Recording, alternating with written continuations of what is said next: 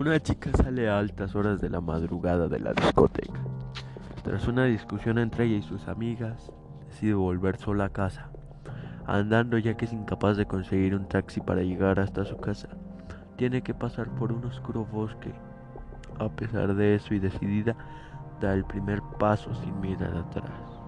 De repente aparece un grupo de hombres con no muy buenas intenciones entre los arbustos mientras la golpean comienzan a toquetearla. La chica suplica por su vida entre lágrimas y diciéndoles que la dejen marchar, que es virgen y no quiere tener una experiencia tan traumática como primera vez.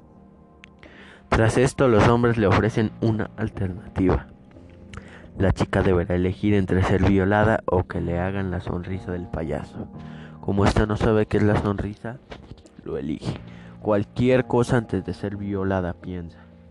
Acto seguido, uno de los chicos saca la navaja y le hace un corte con la consumidera en, los labios hasta las orejas.